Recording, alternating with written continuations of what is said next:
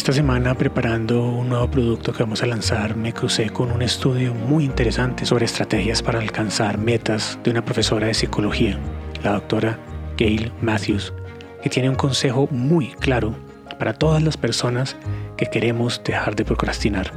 Y se los quiero compartir.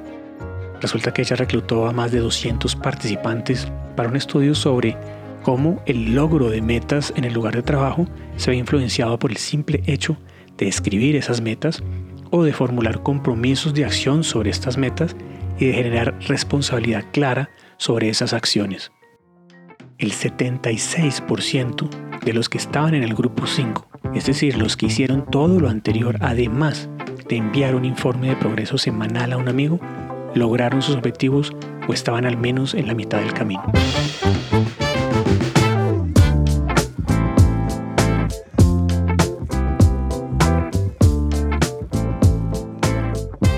¿Qué dicen parceros y parceras? Estamos llegando al final de otra semana más.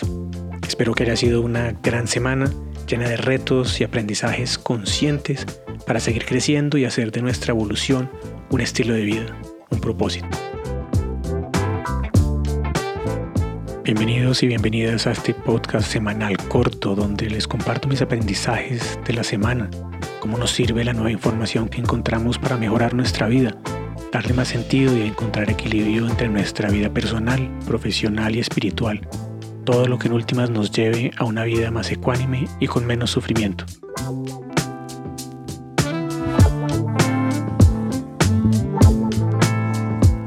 Bienvenidos al podcast de Evo Life, donde la evolución constante se convierte en nuestro estilo de vida. Mi nombre es Juan Pablo Gaviria y ahora les voy a compartir mis aprendizajes de la semana. Esta semana preparando un nuevo producto que vamos a lanzar me crucé con un estudio muy interesante sobre qué nos ayuda a cumplir nuestras metas y se los quiero compartir. Se trata de un estudio sobre estrategias para alcanzar metas de una profesora de psicología, la doctora Gail Matthews, que tiene un consejo muy claro para todas las personas que queremos dejar de procrastinar. Y es tan simple como Comparte tus metas con un amigo. Me explico.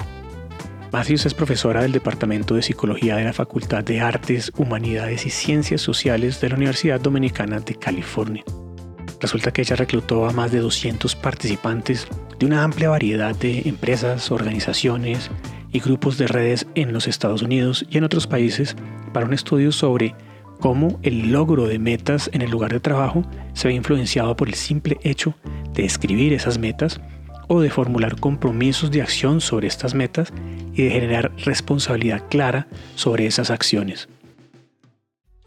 El estudio muestra que es bastante amplio porque tenía personas entre 23 y 72 años de edad y de esa forma pues representaba un amplio espectro de antecedentes individuales. Matthews descubrió que más del 70% de los participantes que enviaron actualizaciones semanales a un amigo sobre sus metas reportaron un logro exitoso de la meta. Por lo menos cumplieron su meta por completo o estaban a más de la mitad del camino de cumplirla, en comparación con el 35% de los que mantuvieron sus metas para sí mismos sin escribirlas. Es una gran diferencia con un cambio muy pequeño. Resulta que Matthews se interesó muchísimo en un estudio sobre la procrastinación, más o menos unos 11 años después de leer un artículo en la revista Fast Company sobre el estudio de metas de Yale en 1953. En ese instante, la premisa del estudio era que las personas que escriben metas específicas para su futuro tenían más posibilidades y probabilidades de tener éxito que las que tienen ya sea con objetivos no escritos o sin objetivos específicos en absoluto. Y este estudio ha inspirado las enseñanzas de muchísimos autores, especialmente autores de autoayuda, coaches, entrenadores personales, etc. El único problema de este estudio es que se descubrió que nunca se llevó a cabo. Un artículo posterior de la misma revista de Fast Company en 1996 desacreditó el estudio de Yale como poco más que una leyenda urbana citada con frecuencia. Sin embargo, la investigación de Matthews ahora respalda las conclusiones atribuidas durante mucho tiempo a este mítico estudio de Yale. Matthews realizó este estudio separando aleatoriamente los participantes en uno de cinco grupos. El primer grupo se le pidió que simplemente pensaran en las metas relacionadas con el negocio que esperaban lograr en un bloque de cuatro semanas y que calificaran cada meta de acuerdo a la dificultad, la importancia, la medida en que tenían las habilidades y los recursos para lograr esta meta, su compromiso y su motivación y si habían perseguido este objetivo antes y de ser así, si habían tenido éxito anteriormente. Después le pidió a los grupos del 2 al 5 que escribieran sus objetivos y luego los calificaran en las mismas dimensiones que se les dio en el grupo 1. También se le pidió al grupo 3 que escribiera compromisos de acción para cada meta que tenía. El grupo 4 tuvo la diferencia en que tenía que escribir metas y compromisos de acción como los demás, pero también compartir estos compromisos con un amigo. Y con el grupo 5 lo llevó más lejos al hacer todo lo anterior además de que tenían que enviar un informe de progreso semanal a un amigo y así generar corresponsabilidad y algo de presión social. Términos generales, los objetivos de los participantes incluían completar un proyecto, aumentar los ingresos, aumentar la productividad, mejorar la organización, mejorar el desempeño, los logros, mejorar el equilibrio en la vida, reducir la ansiedad laboral y aprender una nueva habilidad, entre otros. Los objetivos específicos iban desde escribir un capítulo de un libro hasta poner una casa a vender. De los 267 participantes originales, solamente 149 completaron el estudio. A estos participantes se les pidió que calificaran su progreso y el grado en que habían logrado sus objetivos. Resulta que al final del estudio solo el 43% del grupo 1 el que solamente pensó en las metas, logró sus objetivos o estaba al menos de la mitad del camino. Por otro lado, 62% del grupo 4, los que escribieron metas, compromisos de acción y también compartieron esos compromisos con un amigo, cumplieron sus objetivos o estaban al menos en la mitad del camino. Sin embargo, el 76% de los que estaban en el grupo 5, es decir, los que hicieron todo lo anterior además de enviar un informe de progreso semanal a un amigo, lograron sus objetivos o estaban al menos en la mitad del camino.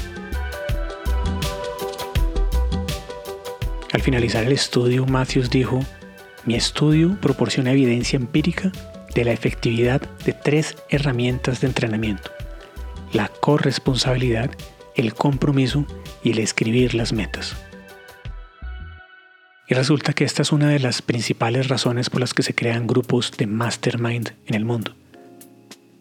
Porque cuando logramos tener un grupo de personas alineados en nuestros objetivos, les compartimos nuestras metas y ellos son corresponsables de que nosotros cumplamos nuestras metas y nosotros de que ellos cumplan las suyas, se aumentan muchísimo las posibilidades de cumplir esas metas y de llevarlas a cabo. Y claro, ese es solamente uno de los muchos beneficios de tener un grupo de mastermind. Y aquí les comparto una opinión personal que no tiene estudios científicos detrás, pero sí mucha observación de muchas personas a las que he podido acompañar durante los años en su desarrollo personal y espiritual. Y es que cuando cambiamos metas por propósitos, se aumenta aún más la probabilidad de cumplirlos porque sabes profundamente por qué los quieres hacer. Resulta que una meta puede ser cualquier cosa. Puede ser comprar un celular, puede ser Casarse puede ser conseguir una casa, un carro, cambiar de empleo. Y muchas veces no conocemos profundamente las razones por las que queremos hacer esto. Como veíamos, la mayoría de nuestros pensamientos son subconscientes, no conscientes. Entonces la mayoría de las veces no tenemos la menor idea de por qué queremos hacer lo que queremos hacer, por qué queremos cambiar de celular y suena una pregunta boba tal vez. Pero muchas veces no tenemos una necesidad real de cambiarlo. En otras sí, está claro pero muchas veces es una información subconsciente que tenemos de que ese es el comportamiento, es decir, que a los dos años ese celular ya es viejo y deberíamos cambiarlo. Porque tenemos la noción de que tenemos que trabajar todo el año para obtener 15 días de vacaciones y en esos 15 días irnos de viaje? ¿Por qué? Esa información está grabada en nuestro subconsciente y consideramos que ese es el camino correcto. Entonces nos vamos de vacaciones, ese es nuestro objetivo, esa es una meta, pero ni siquiera sabemos por qué. Cuando una persona cambia sus metas por propósitos, tiene una razón, hay un proceso mental de pensamiento que lo lleva a uno a identificar por qué quiere hacer eso. Un verdadero por qué, porque se quiere ir de vacaciones, porque quiere esa pareja entre comillas perfecta. Y el conocer el por qué profundo hace que lo que hacemos tenga más sentido, porque el sentido ha salido del subconsciente al consciente. Por lo tanto, si tienes la meta o propósito de mejorar tu estado físico, tienes ese porqué profundo, lo conoces, el día que amanece lloviendo, igualmente te levantas y vas a hacer ejercicio. Cuando no conoces tu porqué profundo es más probable que el día que amanece lloviendo prefieras quedarte en tu cama. Entonces para aumentar las probabilidades de cumplir nuestras metas, es bueno encontrar un por qué lo hacemos, el por qué profundo que lo convierte en propósitos, y escribir las acciones específicas que tenemos que tomar para llevarlas a cabo. Si las compartimos con otros para ser corresponsables y tener algo de presión social para cumplirlas, va a aumentar significativamente la probabilidad de que las completemos. Y si esta presión social que nos ponemos a nosotros mismos y esta corresponsabilidad sucede semana tras semana a lo largo de un año, como sucede en los masterminds, vas a lograr en un año hacer muchísimo más de lo que puedes lograr si lo hicieras solo.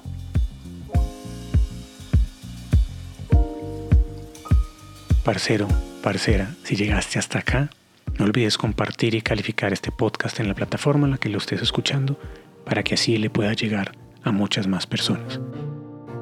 Y si quieres profundizar mucho más en temas de desarrollo personal y espiritual, te invitamos a ser parte de la plataforma y de la comunidad de Evo Life para que puedas hacer más de 20 talleres en diferentes áreas de tu vida y así puedas continuar evolucionando para ser una mejor persona todos los días. Un abrazo muy grande y nos vemos la próxima semana.